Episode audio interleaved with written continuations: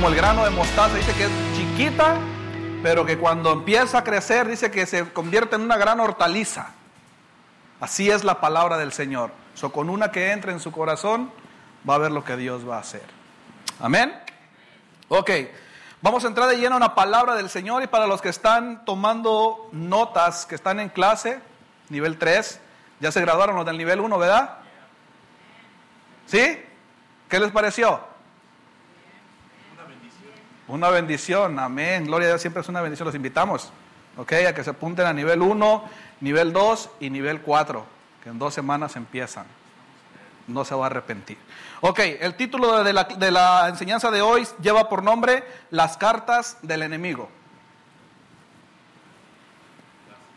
Las cartas del enemigo.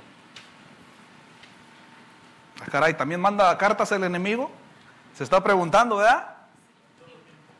Claro que sí. ¿Ok?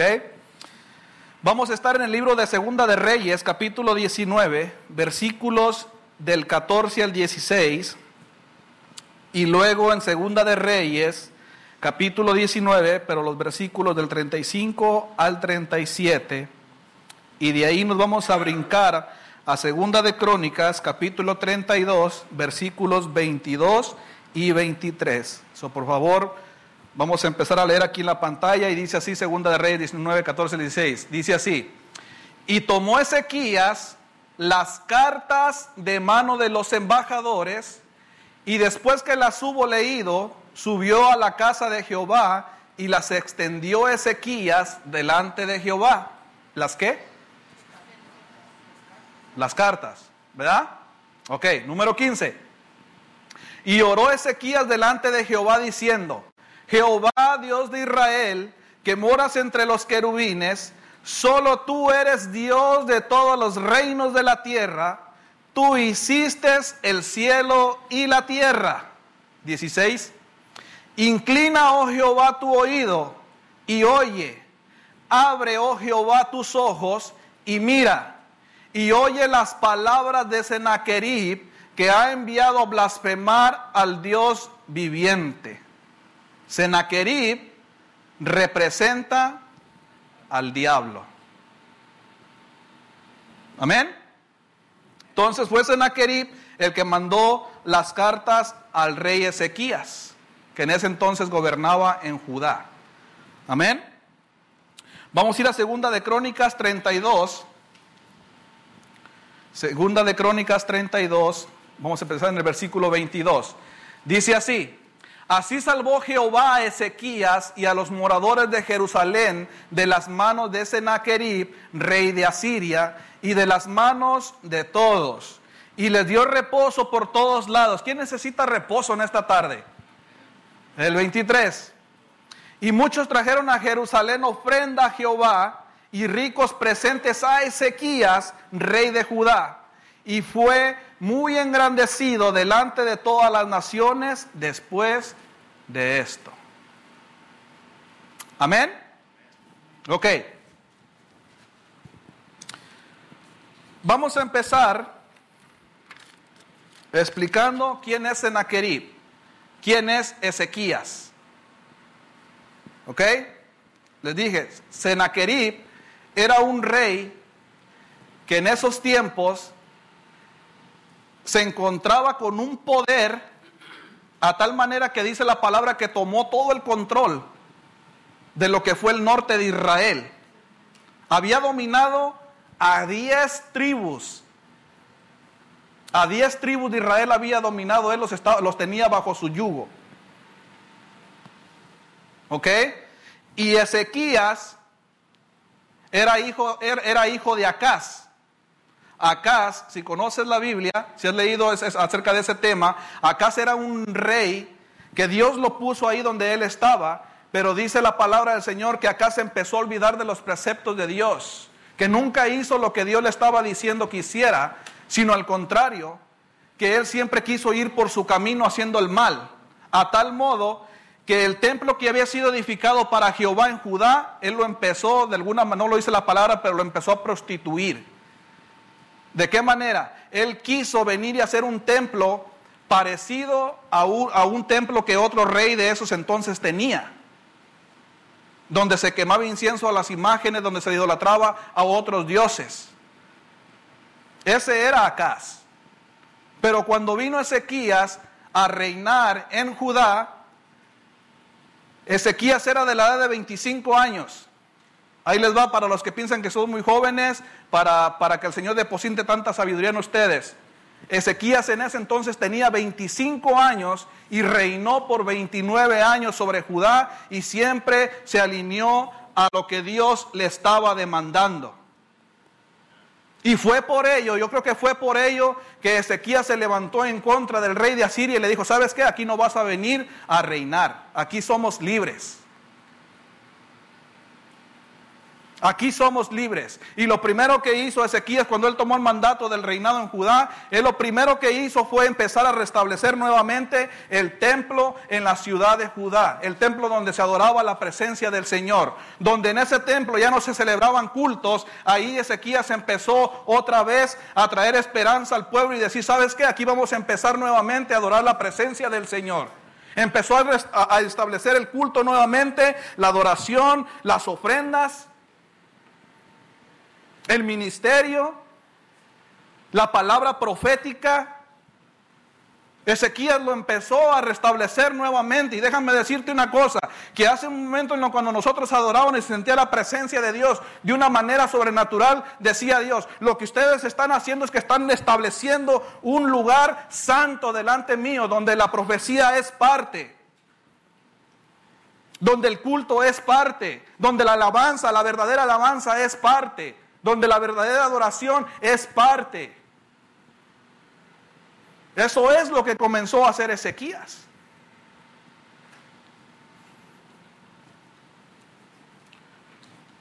¿Y sabes qué es lo que hace el enemigo cuando mira que sus hijos están buscando de Dios de una manera ferviente? Viene en contra de ti. Y se le hizo presente a Ezequías en forma de Senaquerib en forma de Senaquerib. Dice que fue Senaquerib y acampó fuera de Judá para, para rendir a Ezequías. ¿Por qué? Porque estaba mirando que Ezequías estaba siendo prosperado a causa de la manera en que él estaba buscando de Jehová.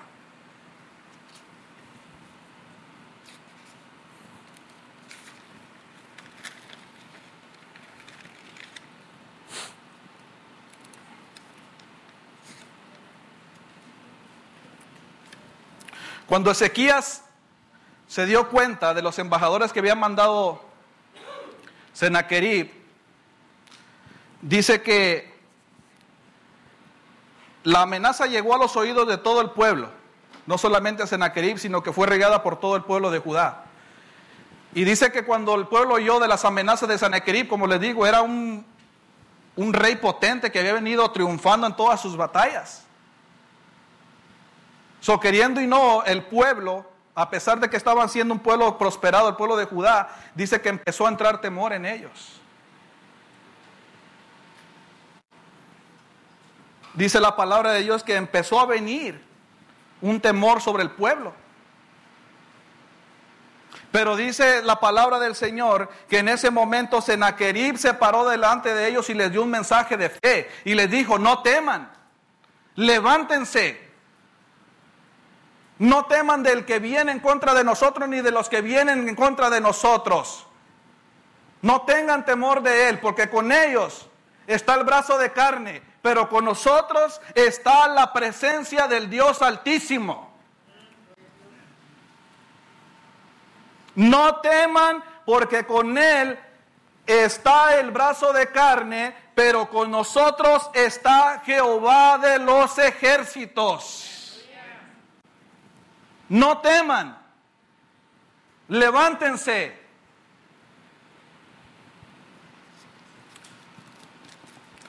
Hubo un tres cosas que Ezequías hizo. Y son tres cosas que lo llevaron a la victoria. Y son tres cosas que si tú las pones por obra, te van a llevar a la victoria. ¿Ok? Número uno, ordenó guardar silencio. Le dijo al pueblo, no digan nada.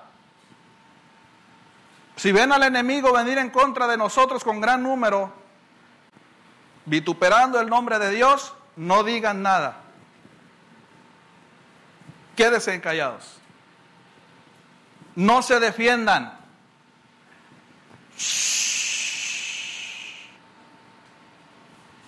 Silencio. Número dos. Envió mensajeros a Isaías, que en ese entonces era el profeta de Israel, diciéndole que tenía que interceder por Ezequías y por el pueblo de Judá a causa de las amenazas de Sennacherib. Esa es la segunda cosa que él hizo. Y déjame te digo una cosa, no sé si sepan, pero ¿alguna vez se han hecho ustedes la pregunta de por qué el Señor habla de, de un mismo tema en Lucas, en Mateo, en Juan, en Marcos? ¿Se han hecho esa pregunta? ¿O pues, que el Señor piensa que somos burros o qué? ¿Que no entendemos? Bueno, muchas veces, algunas veces, ¿verdad? Pero sabe que yo creo que si Dios lo puso en ciertos evangelios diferentes o en el Antiguo Testamento, en más de dos o tres libros, es porque es algo importante. Es algo que como pueblo de Dios nosotros tenemos que captar, tenemos que entender, tenemos que agarrar para nosotros. Y sabes tú que ese mismo tema de la historia de Ezequías y Sennacherib está escrito en la Segunda de Reyes, en Crónicas y hasta en el libro de Isaías. Y ningún libro le cambia nada. Eso es importante que nosotros sepamos de ese tema, sí o no. No tomes esto como una historia de la Biblia. Tómalo porque es parte de tu vida. Es parte de tu vida. Número tres, pidió silencio, mandó orar al profeta Isaías a interceder por el pueblo y por Ezequías. Y la número tres, ¿qué es lo que hizo? Agarró las cartas, agarró las cartas del enemigo y las empezó a acomodar. Ya no mandó a nadie, él mismo las empezó a acomodar. Ahí está una, ahí está dos. Las que le haya mandado. Y dice que oró a Jehová. Y oró así. Segunda de Reyes 19, 14 19 no la van a tener ellos, pero yo se la voy a leer. Y tomó Ezequiel las cartas de mano de los embajadores, y después que las hubo leído, subió a la casa de Jehová y las extendió Ezequías delante de Jehová. Y oró Ezequías delante de Jehová diciendo, Jehová, Dios de Israel, que moras entre los querubines, solo tú eres Dios de todos los reinos de la tierra. Tú hiciste los cielos y tú hiciste la tierra. Todo te pertenece, Señor. Inclina, oh Jehová, tu oído y oye. Abre, oh Jehová, tus ojos y mira y oye las palabras de Sennacherib, oye las palabras del diablo que ha venido a blasfemar al nombre o al Dios viviente. El 17. Es verdad, oh Jehová, que los reyes de Asiria han destruido naciones y sus tierras, y que echaron al fuego a sus dioses, por cuanto ellos no eran dioses, sino obra de manos de hombres. ¿Quién es tu Dios? ¿A qué Dios tú le sirves? ¿En qué Dios tienes tu confianza? Y por eso los destruyeron. Ahora pues Jehová, oh Jehová, Dios nuestro, Sálvanos, te ruego, de su mano, para que sepan todos los reinos de la tierra que solo tú, Jehová, eres Dios. Que solamente tú, Jehová, eres Dios. Y mientras yo preparaba este mensaje, mientras yo oraba para decirle al Señor, dame guianza, Señor, ¿qué es lo que quieres que predique? ¿De qué manera lo tengo que hacer? Dios cuando yo acababa de leer esos versículos me daba una palabra profética para ti. Recíbela en esta tarde. Mira lo que dice Isaías 17, 14. Al tiempo de la tarde, he aquí turbación. En este momento hay turbación, dice el Señor. Pero por la mañana, dilo conmigo, pero por la mañana el enemigo ya no existe. Líbranos, oh Señor, mira cómo han vituperado en contra de ti. Dice el Señor, no te preocupes porque tal vez ahorita hay terror, hay preocupación en tu vida. Pero si tú dejas las cosas a mí, si tú guardas silencio, si tú oras a mí, si tú entiendes las cartas amenazadoras del enemigo enfrente de mí, el terror solamente lo vas a mirar por la tarde, pero al siguiente día por la mañana tú solamente mirarás que el enemigo ya no existe. Y mira lo que dice. Esta es la parte de los que nos aplastan y la suerte de los que nos saquean.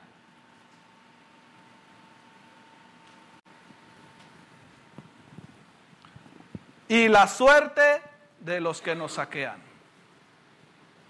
¿Quién es tu Dios? ¿Quién es tu Dios? ¿Es el Dios que antes leíamos en los versículos que puede ser quebrantado y puede ser aplastado por Senaquerib? ¿O es el Dios que te promete que al tiempo de la tarde aquí la turbación, pero antes de la mañana el enemigo ya no existe? Esa enfermedad ya no existe. Esa deuda ya no existe. Ese temor ya no existe, dice el Señor. ¿Quién es tu Dios? ¿Quién es tu Dios?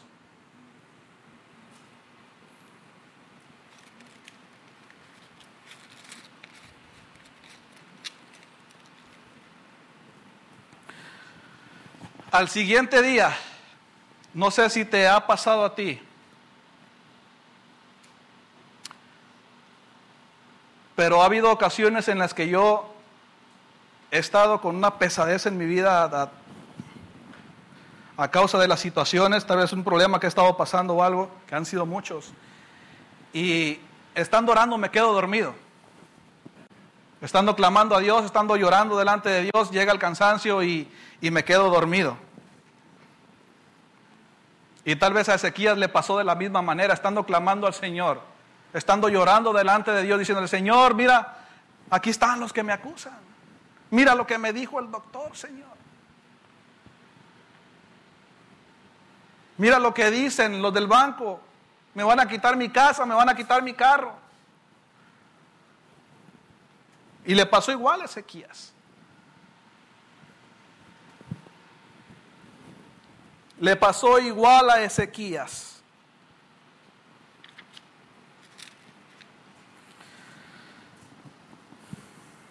¿Sabes qué pasó cuando al siguiente día que Ezequías se despertó? Que Isaías despertó y que todo el pueblo de Judá despertó. Dice que abrieron las cortinas de sus hogares, de las ciudades. Y que todo lo que ellos vieron a través de los muros fueron cadáveres de muertos. 185 mil muertos, dice la palabra del Señor. ¿Por qué? Porque Jehová mandó a su ángel y dice que con un espadazo los atravesó a todos. ¿Cuántos mandó, hermano? Uno. Un ángel mandó al Señor. Dice, tú quédate callado. Tú confía en mí que yo con el ángel más flaquito te gano la batalla. Así dice la palabra. Dice, un ángel. Un ángel mandó.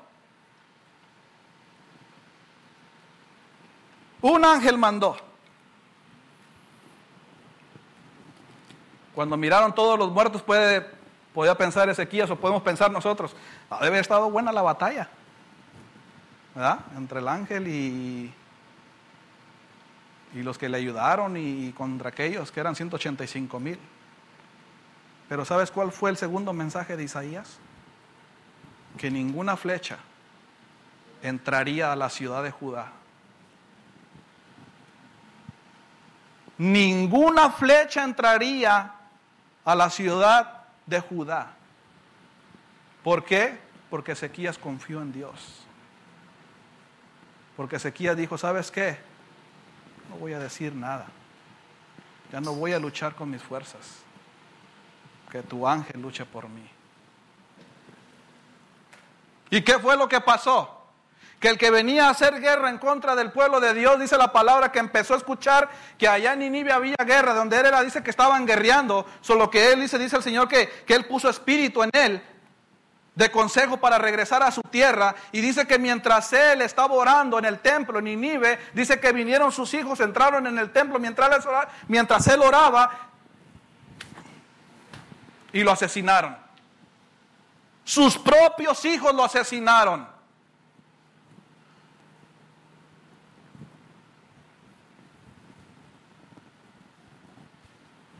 Esta es la suerte, dice el Señor, de los que nos aborrecen. Sus propios hijos le quitaron la vida.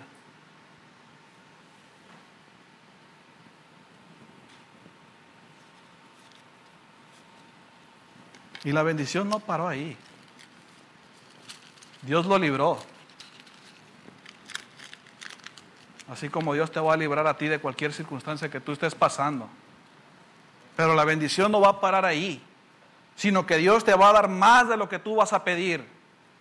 Sino que Dios te quiere prosperar, te quiere llevar a un lugar donde Él muestre su poder, donde Él muestre que tú sirves a un Dios vivo. Y no estoy diciendo nada en contra de la palabra del Señor. ¿No fue lo que pasó con Ezequías? Que dice que el Señor lo libró de, esa batalla contra Senaquerib. Y que dice que después de ahí trajeron presentes a, Dios los, otras personas de otros pueblos y que también a, Ezequías. Fíjate, no solamente lo libró de sus problemas, sino que le dio más de lo que él estaba pidiendo, de lo que él estaba deseando. Eso es lo que pasa cuando tú te sometes a la voluntad de Dios.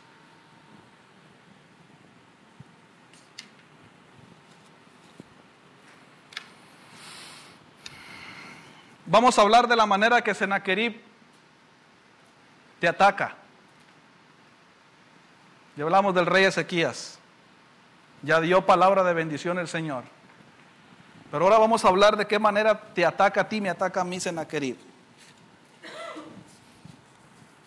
¿Sabes que muchas veces lo hace a través de la familia? Empiezan a vituperar en contra tuya. ¿Y a qué vas a la iglesia? Y pues ahí nomás te están robando tus diezmos y tus ofrendas. El pastor se quiere comprar una casa nueva, un carro nuevo. La hermana Idalia que habla de los diezmos seguro va a querer, no sé.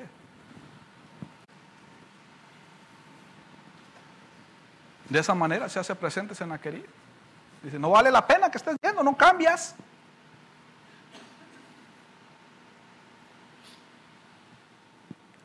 En forma de diagnóstico.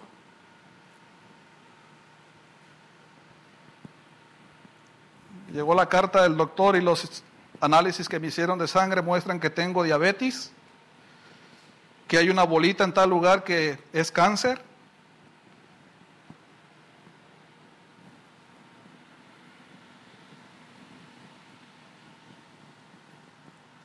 En forma de statement del banco, dice que si no pago el que si no mando el pago a la casa me la van a quitar. El IRS, que debo tanto, tengo que pagar tanto. De esa y mil maneras más se hace presente el enemigo delante de nuestras vidas. ¿Sí o no? ¿Tienen un Senaquerib ahorita delante de ustedes? Dígalo sin temor.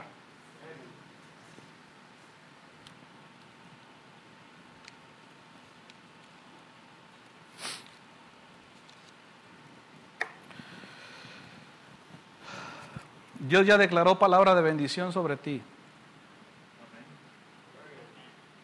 Dios ha declarado palabra de bendición sobre ti. Y aquí es donde la batalla de la fe empieza.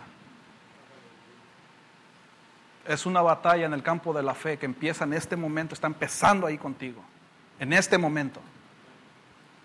Porque por un lado, Dios te está declarando su bendición, Dios te está diciendo, si tú confías en mí, yo te voy a bendecir de tal manera que no solamente te voy a dar lo que me estás pidiendo, sino que te voy a dar más allá de lo que tus ojos puedan ver. Pero por otro lado, está hablando Satanás. Está hablando Senaquerib. Y ya le dije de qué manera.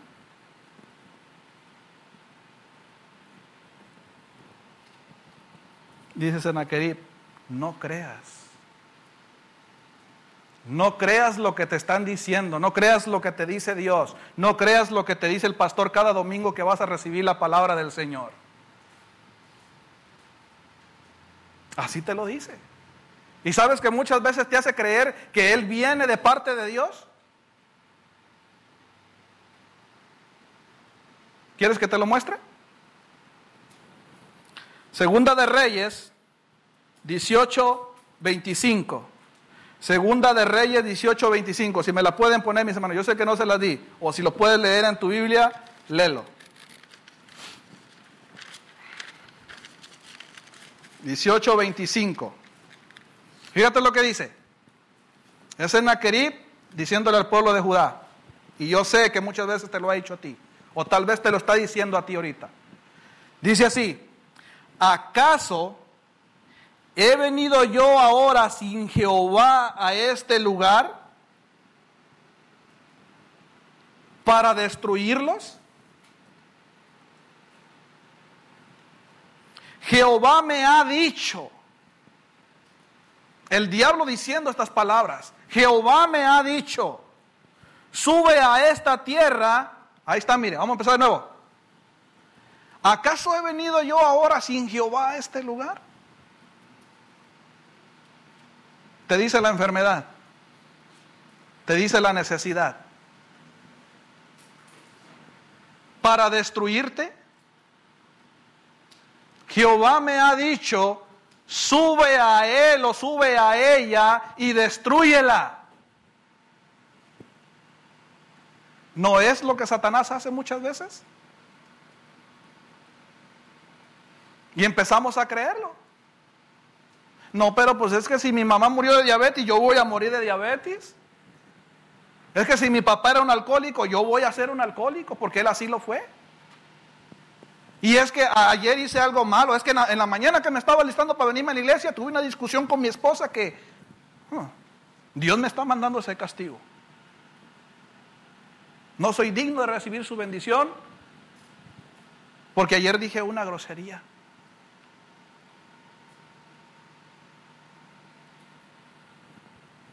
¿Sí o no?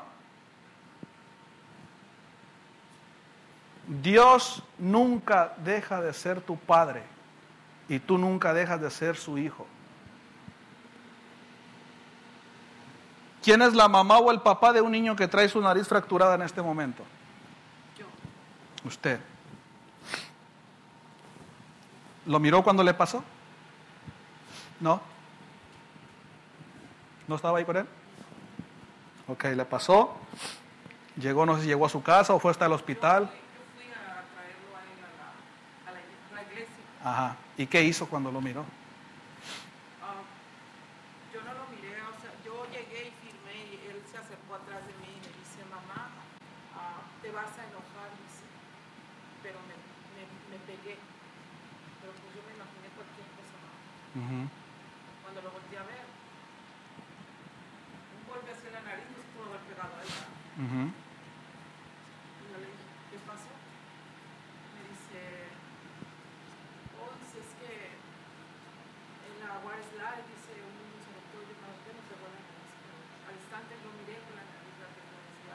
Ok, fracturada. ya de ahí él empezó conmigo, empezó a llorar y es que te voy a llevar al doctor. No tengo nada. Es que tú quieres verme con algo, me dice, pero yo no tengo nada. Mira, el niño dijo, No te quiero decir porque te vas a molestar. Y cuando su hijo le dijo lo que había pasado, ¿acaso usted en ese momento le dijo, ¿sabes qué? Eso te pasó para que aprendas. Y hoy en la noche ya no vas a no vas a llegar a dormir a mi casa para que se te quite la maña de no hacer caso. Te vas a ir debajo del puente y ahí vas a dormir toda la noche. ¿Por qué? Porque lo ama. Y si ella y yo, siendo malos, dice la palabra del Señor, sabemos dar buenas dádivas a nuestros hijos, ¿cuánto más el Padre Celestial que está en los cielos? No importa lo que tú hayas hecho, tal vez fue sin pedir eh, la concentración de Dios, tal vez fue un, algo erróneo que cometiste por no consultar a Dios, pero eso no va, no, va a dejar de que Dios siga siendo tu Padre. Eso no cambia el amor de Dios a tu vida. So que el enemigo no venga y te quiera enfrascar en esa mentira, decirte, Dios me ha enviado. No, Dios no envía a nadie a hacerle mal a sus hijos. Tal vez nos pase mal, pero son por actos de nuestras propias responsabilidades, porque tomamos una mala situación, una mala decisión. No te envuelvas en ese versículo. Yo te amo, dice Dios.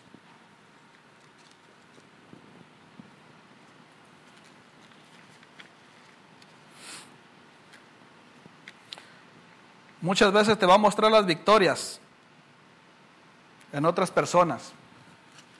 Aún aquí en la iglesia nos va a mostrar las victorias en otros creyentes. Hace poco nos dieron la noticia que había fallecido, que se había ido con el Señor, el pastor de, de Guaymas, Sonora. Que había muerto. Y, déjame decirte que cuando yo escuché, él quiso venir con esa mentira. Oye, pero pues es un pastor. ¿Qué haría mal? Lo que él me estaba mostrando era supuestamente él la victoria sobre su pueblo. Bueno, pero pues es que, líderes, es que aquella iglesia pues no prosperó, pues tal vez con nosotros pase lo mismo. ¿Te das cuenta cómo te muestra las victorias en otras personas? Como te dije, tal vez te, te va a poner, te va a decir, no, pues es que mi mamá murió de esto, yo voy a morir también de esto. Es hereditario. En el Antiguo Testamento sí, pero en el Nuevo ya no. Porque dice la Escritura, nuevas criaturas somos en Cristo Jesús. So, esa diabetes no es tuya. Ese alcoholismo no es tuyo. Esa drogadicción no es tuya ya no más te pertenece. Ese carácter es que lo heredé de mi padre, mi padre así era, mi madre así era, mi tío viene enojón, por eso yo nomás lo, poquito que me dicen que me quieren hacer enojar y por eso exploto. Mentira del diablo. Dios no lo envió.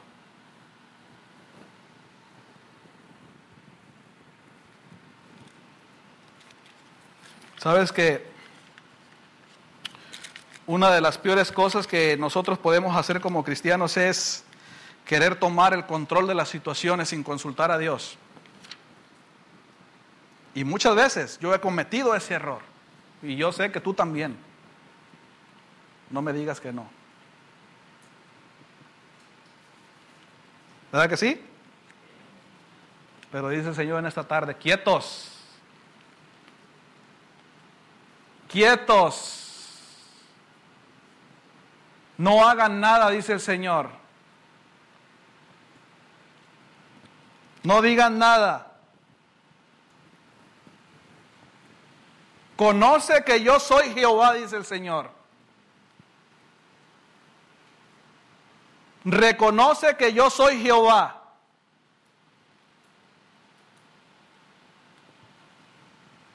¿Qué fue lo que pasó con las murallas de Jericó? Cayeron. ¿Y qué hicieron los que, los que los quisieron que cayeran?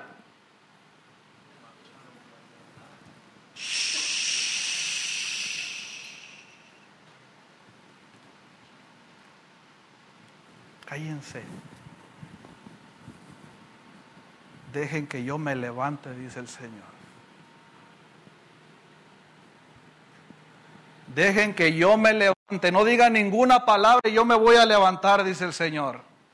Y déjame decirte que cuando Jehová se levanta, el enemigo tiene que temblar. Dice la palabra que cuando Jehová se levanta de su trono, es cosa temible al enemigo.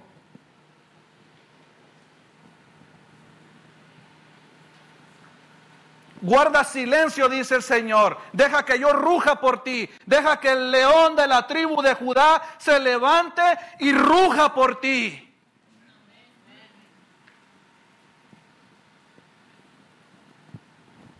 No digas nada. No te defiendas.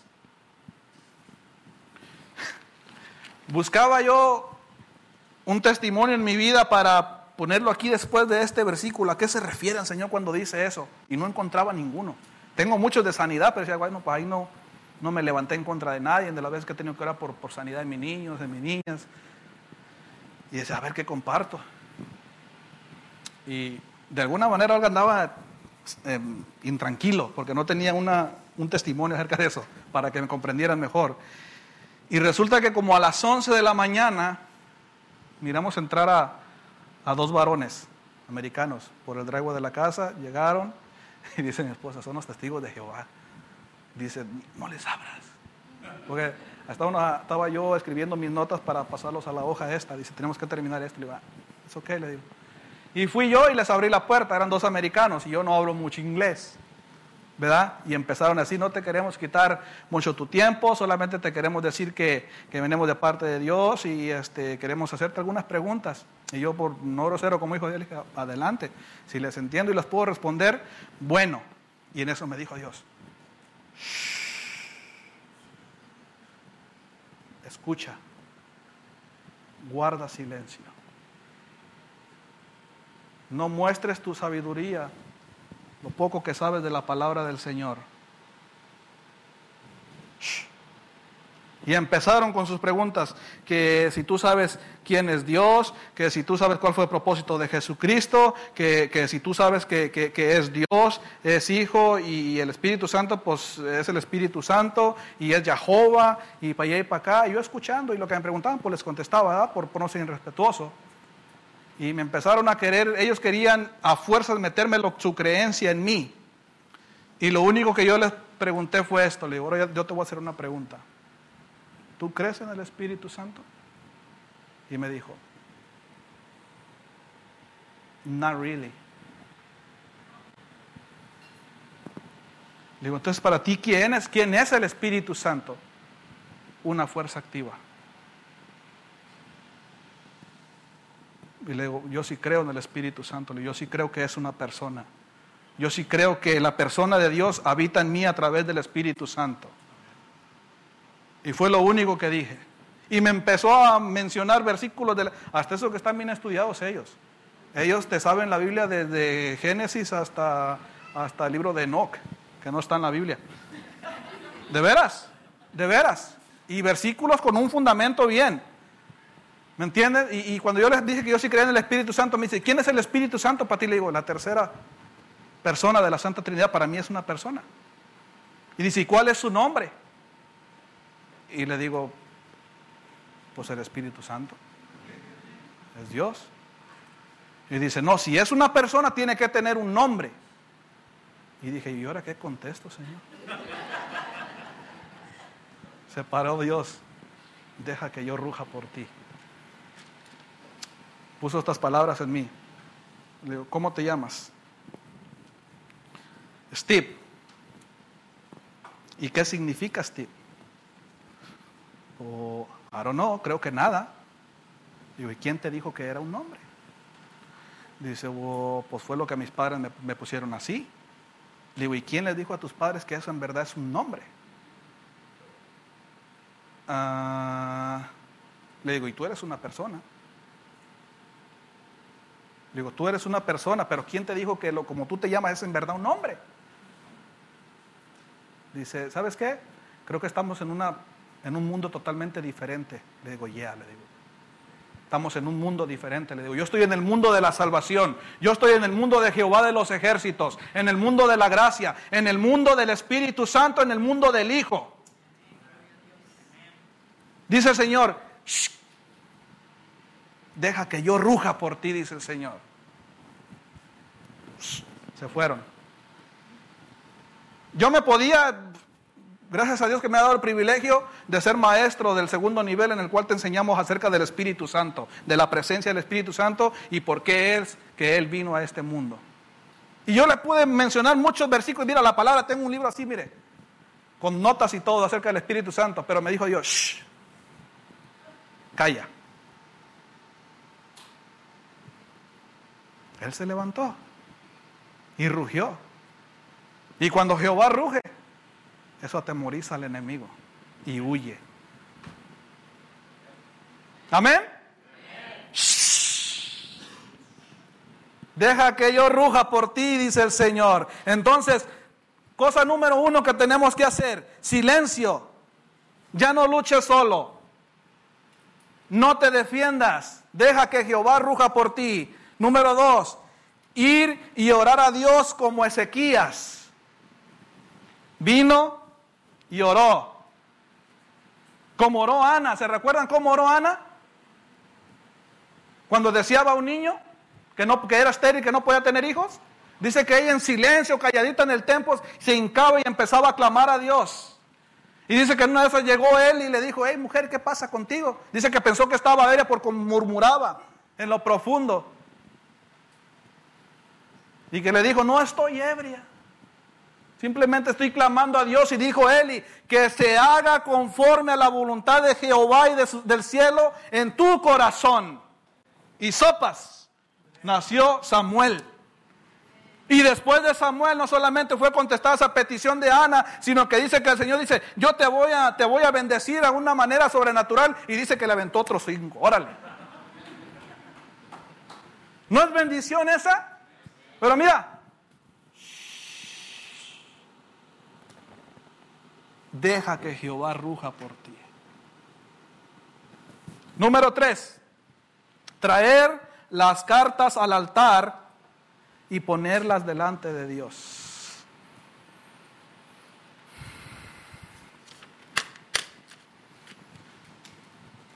Traer las cartas de Sennacherib y ponerlas delante de Dios. Por la tarde habrá terror. Pero por la mañana el enemigo ya no existe.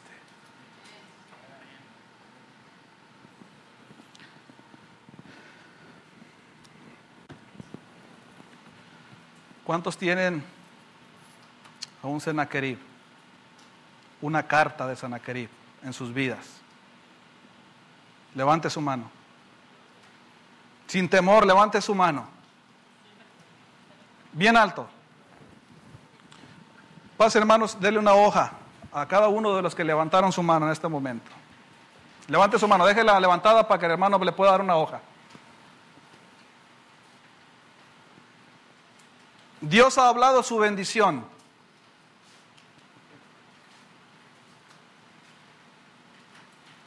No importa la que sea, sea chiquita, sea grande, si Dios va a actuar con el mismo poder en una chiquita que en una grande.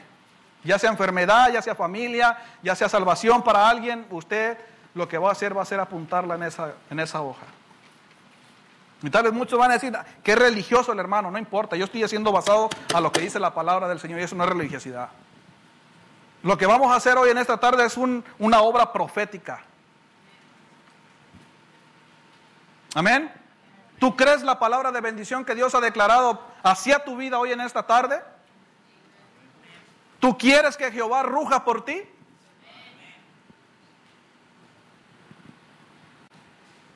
Él quiere rugir por ti.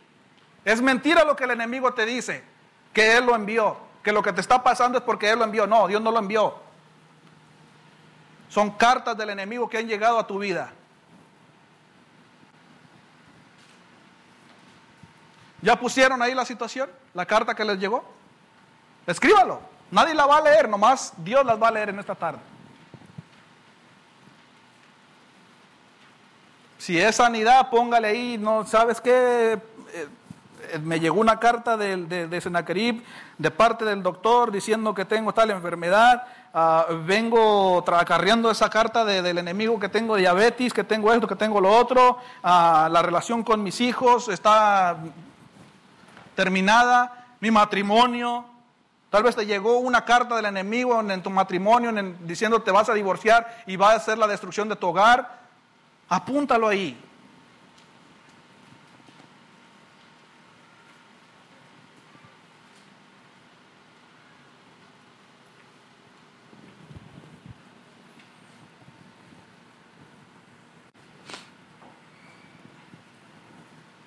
Si ya la tienes, te voy a invitar a que vengas y la pongas aquí adelante del altar.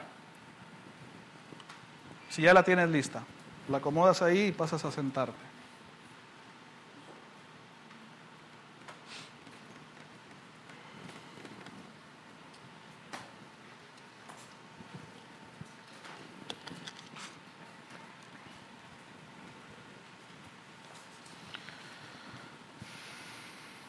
Aleluya, Señor.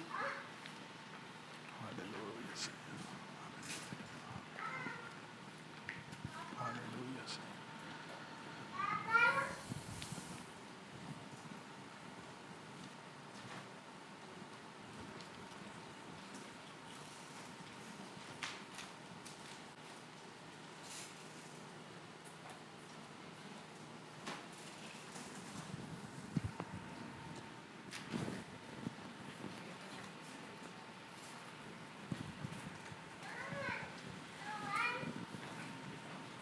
Thank you, bro. Aleluya, Señor. Aleluya, aleluya. Aleluya, aleluya. Santo eres, Señor.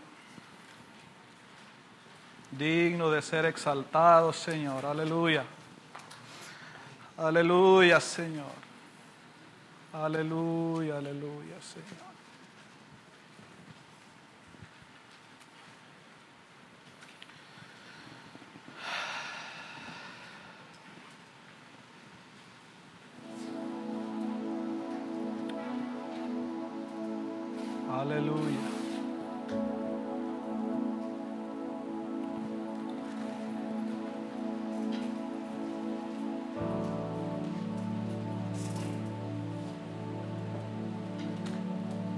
Aleluya.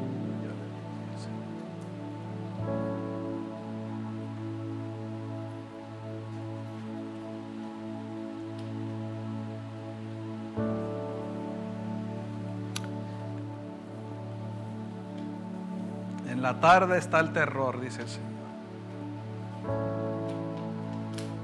Esa es tu palabra en esta tarde. En la tarde hay terror, hay temor, hay miedo. Pero por la mañana, dice el Señor, el enemigo ya no existe.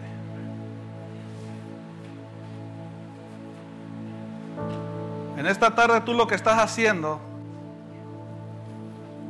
es hacer lo que un hombre de Dios hizo, lo que hizo Ezequías. Le estás diciendo al Señor, voy a permanecer en silencio, Señor. Ya no voy a decir nada, Señor. Simplemente hoy vengo clamando a ti, Señor. Vengo a entregarte a ti control de la situación.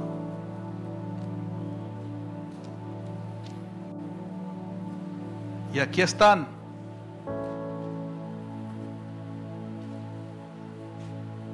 Aquí están las cartas, Señor. Las cartas con las cuales ha venido el enemigo en contra mía.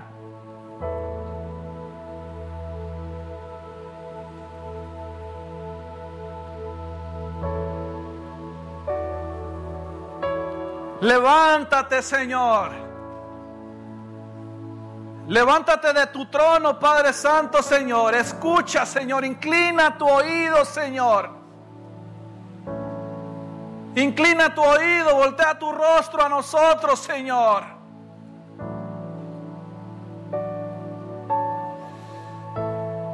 Y ruge como el león que tú eres, Señor.